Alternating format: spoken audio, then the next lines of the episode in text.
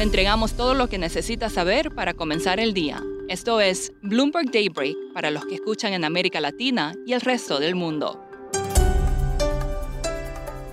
Buenos días y bienvenido a Daybreak en español. Es 24 de mayo de 2022. Soy Malu Poveda y estas son las principales noticias. Las acciones tecnológicas lideraban la caída de los futuros bursátiles después de que el ánimo del mercado se viera alterado por el recorte de las proyecciones de ingresos y ganancias de Snap. Las acciones se hundían hasta un 31% antes de la apertura del mercado, arrastrando a sus pares, desde Meta hasta Pinterest y Twitter, y poniendo a los valores de empresas de redes sociales en camino de perder más de 100 mil millones de dólares en valor de mercado.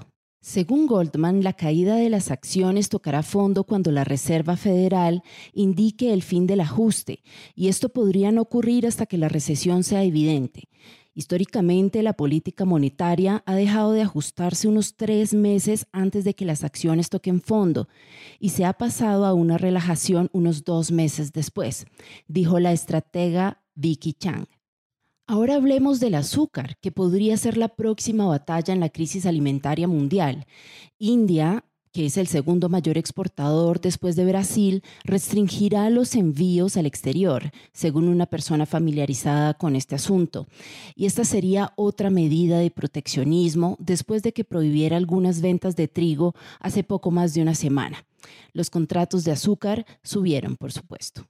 Pasemos ahora al contexto macroeconómico mundial, donde el pesimismo es cada vez mayor. VS y JP Morgan rebajaron sus previsiones para el PIB chino este año, señalando que es probable que los cierres desencadenen contracciones este trimestre. Los PMI de mayo de la eurozona cayeron con un mejor desempeño del sector de servicios que del manufacturero.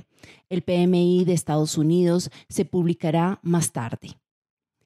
Y en Davos, Christine Lagarde afirmó que el Banco Central Europeo ha llegado a un punto de inflexión en cuanto a las tasas de interés, pero que no está en modo de pánico y no prevé una recesión en la eurozona.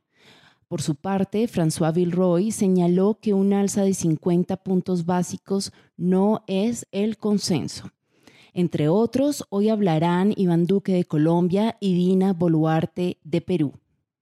Bueno, ¿y qué está pasando en China con el COVID-19? Pues resulta que el zar del virus del país instó a las autoridades de Pekín a erradicar la propagación con mayor rapidez. Esto señala que podrían aplicarse, por ende, restricciones más estrictas. Pasando a América Latina, el presidente brasileño Jair Bolsonaro despidió al director general de Petrobras, José Mauro Ferreira Coelho. Esto sucede apenas poco más de un mes después de haberlo nombrado.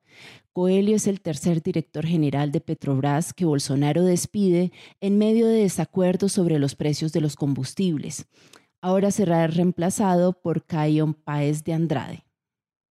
En Chile se buscará la implementación gradual de una prohibición propuesta de la actividad minera cerca de glaciares y en áreas protegidas, señaló la ministra de Minería, Marcela Hernando.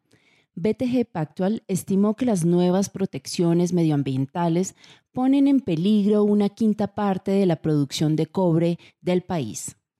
En el país vecino, Argentina, los agricultores están vendiendo trigo en contratos a plazo a los exportadores, esto a un ritmo récord después de que el gobierno anunciara cuotas de exportación, lo informó la Bolsa de Comercio de Rosario se ha vendido alrededor del 17% de la cosecha prevista para 2022-2023, en comparación con el 13% a esta altura de la temporada pasada y un promedio de 5 años del 8%. Subiendo a Centroamérica, en El Salvador, la deuda está siendo fuertemente golpeada mientras una obligación de 800 millones de dólares cae a mínimos históricos esto señala el creciente escepticismo sobre la capacidad del gobierno del presidente Nayib Bukele de mantenerse al día en el pago de la deuda. Las pérdidas se producen pese a que el Bitcoin se negociaba sobre los 30 mil dólares tras siete semanas de descensos. Y para terminar, hablemos del regreso a la oficina, aunque directores generales dicen que estar físicamente juntos potencia la conectividad, al parecer no es así. Según un estudio de Accenture, solo una de cada seis personas se siente muy conectada en el trabajo y los empleados que trabajan en forma presencial son los menos conectados de todos. ¿Y usted? ¿Cuál es su caso? Eso es todo por hoy. Soy Malu Poveda, gracias por escucharnos. Para conocer todas las noticias que necesita para comenzar el día, revise Daybreak en español en la app Bloomberg Professional.